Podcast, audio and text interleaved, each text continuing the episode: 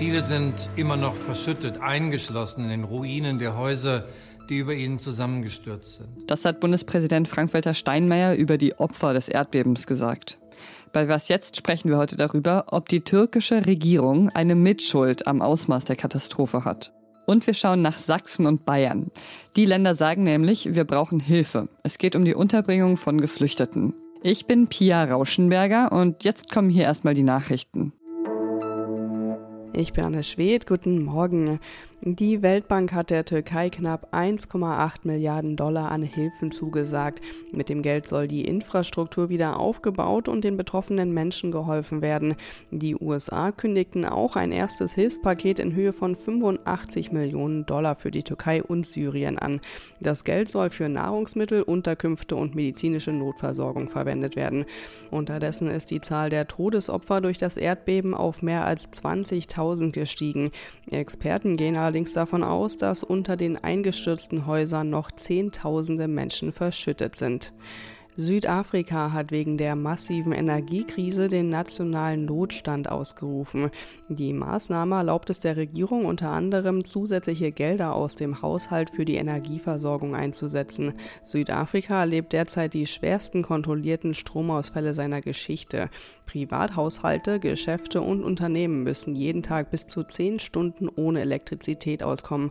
Ursachen dafür sind eine veraltete Energieinfrastruktur und Korruption beim staatlichen Energieerzeuger. Redaktionsschluss für diesen Podcast ist 5 Uhr.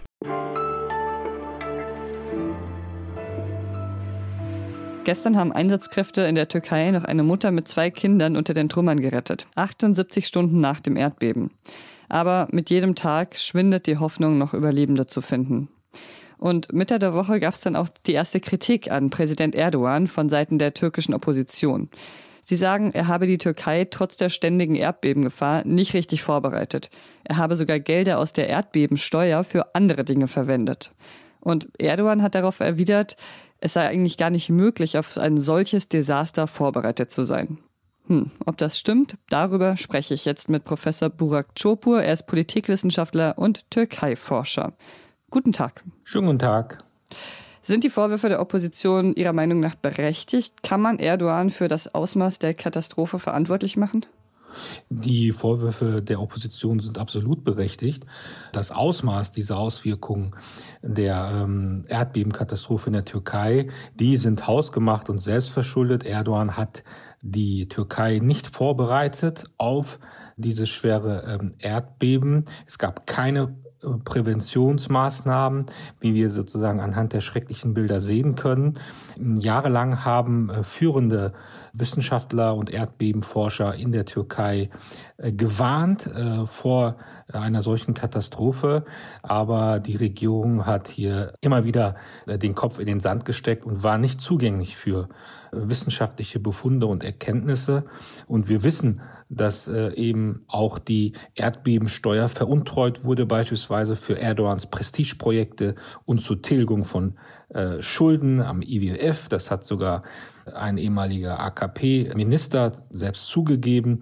Und das zeigt, wie viel dem System Erdogan das Leib und Leben seiner eigenen Bevölkerung wert ist und wie wir an diesen Bildern sehen, äh, eben herzlich wenig. Es gibt ja auch zum Beispiel Kritik am Chef des Katastrophenschutzes, der für diese Aufgabe einfach nicht qualifiziert sei. Was ist da dran? Ja, das ist äh, völlig äh, berechtigt, diese Kritik. Diese Person kommt eben nicht aus dem Katastrophenschutz, so wie viele äh, Bürokraten äh, in der Türkei nicht wirklich qualifiziert für ihre Jobs sind, sondern eben durch ihre Parteizugehörigkeit und ihre Nähe zur AKP einfach eingestellt werden. Und diese Person hat eine religiöse Ausbildung. Und was das nun mit Katastrophenschutz zu tun hat, das, das versteht man nicht. Wichtig eben für das Verständnis, warum überhaupt dieses System versagt, ist, weil nicht die entsprechenden qualifizierten Personen an den entsprechenden Stellen sitzen. Mhm. Dann gibt es auch noch Stimmen, die sagen, der ausbleibende Katastrophenschutz in der Region habe damit zu tun, dass es sich um ein Gebiet handelt, in dem viele kurdische Menschen leben. Wie sehen Sie das? Ich würde das jetzt nicht mit der Kurdenfrage verbinden wollen. Hier geht es um was anderes. Es geht hier um ein Staatsversagen eines autokratischen äh, Präsidialsystems und es geht darum, dass die Kontrolle und Herrschaft eines Alleinherrschers wie Erdogan eben durch äh, diese Erdbebenkatastrophe völlig außer Kontrolle geraten ist. Das System Erdogan versagt. Also es ist ein Systemversagen, es ist ein Staatsversagen. Es hat weniger mit, äh, mit der Kurdenfrage zu tun. Es wurden ja auch Konvois nicht nur der HDP, sondern auch der Oppositionspartei CAP verhindert. Hier geht es eben nicht um äh, Kurden oder Türken, sondern es geht um einen Imageverlust, um einen Imageschaden des Regimes. Und Erdogan möchte natürlich international als der starke Mann, als der starke Führer, als äh, der starke türkische Staat dastehen. Und dieses Image hat natürlich enorm gelitten ähm, durch diese Erdbebenkatastrophe und es ist ihm völlig alles außer Kontrolle äh, geraten. Also als der starke türkische Führer steht er definitiv momentan nicht da. Vielen Dank Ihnen für die Einschätzung. Vielen Dank.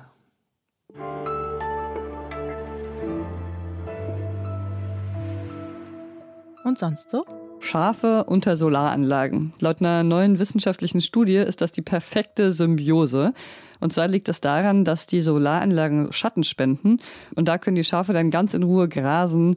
Sie profitieren von nahrhafterem Futter, weil das Gras dort weniger trocken ist. Sie ruhen sich mehr aus, sie haben weniger Hitzestress und sie können auch noch das Gras, das auf den Paneelen wächst, essen weil ich die Idee irgendwie schön finde, dass Schafe und Solarpaneele so eine komische Einheit bilden, habe ich ChatGPT mal gebeten, für was jetzt ein Gedicht darüber zu schreiben.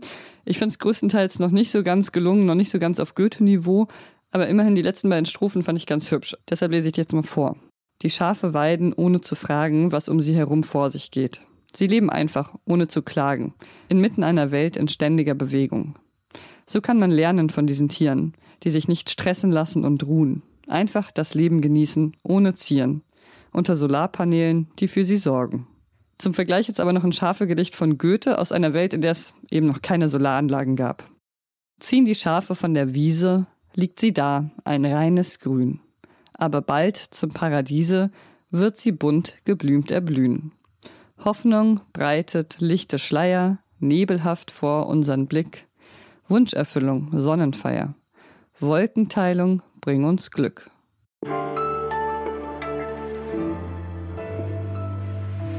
Die Grenzen des Machbaren sind erreicht. Das hat das sächsische Landesinnenministerium prognostiziert. Es geht dabei um die Aufnahme neuer Geflüchteter und darum, wie die Länder Asylbewerberinnen unterbringen können, wie sie genug Kita und wie sie genug Schulplätze organisieren können. Sachsen ist damit nicht alleine. Auch andere Bundesländer melden sich, weil sie befürchten, dass sie es nicht mehr alleine schaffen. Mein Kollege Tillmann Steffen hat zu der Situation recherchiert und ist jetzt bei mir am Telefon. Hallo, Tillmann.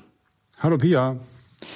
Es kommen ja inzwischen gar nicht mehr so viele Geflüchtete aus der Ukraine zum Beispiel wie noch vor einem Dreivierteljahr. Wie kommt es, dass die Länder jetzt Alarm schlagen? Ja, tatsächlich die Zahl der Ukrainerinnen und Ukrainer ist leicht weniger. Allerdings ist es so, dass eben auch vermehrt wieder andere äh, Geflüchtete kommen, Asylbewerber. Und das äh, lässt die Länder, die Bundesländer unruhig werden, die ja eben dann mit den Kommunen zusammen für die Unterbringung all dieser Menschen verantwortlich sind. Und hinsichtlich der Ukraine blickt man eben auch so ein bisschen mit Sorge, weil ja äh, diese russische Frühjahrsoffensive so ein bisschen droht, die dann, wenn die Kämpfe stärker werden, wieder weitere Menschen zur Flucht bewegen könnte. Wie dramatisch ist denn die Situation aus deiner Sicht? Welche Bundesländer sind besonders betroffen? Ja, also die stärksten Klagen hören wir aus diesen Ankunftsländern, sage ich mal, äh, mit Grenzlager, also Sachsen, was du schon erwähntest, oder auch eben Bayern. Und so ein bisschen sieht man eben auch, dass ja die Ukrainerinnen und Ukrainer einen gesetzlichen Vorrang haben, quasi äh, zum Beispiel Wohnungen in Kommunen zu beziehen, weil sie eben kein Asylverfahren durchlaufen wie andere Flüchtlinge. Und das bringt die Kommunen dort äh, eben in Schwierigkeiten, weil so viel Wohnraum auf die Schnelle nicht zu beschaffen ist. Und man hat, das sagt halt keiner öffentlich dazu, aber diese Angst besteht eben halt, man will keine Zelte aufstellen, man will auch keine Turnhallen mehr öffnen müssen für Geflüchtete, weil das eben gerade, wir kennen ja auch die Proteste und die Situation in Sachsen immer wieder auch zu Unmut in der Bevölkerung führt.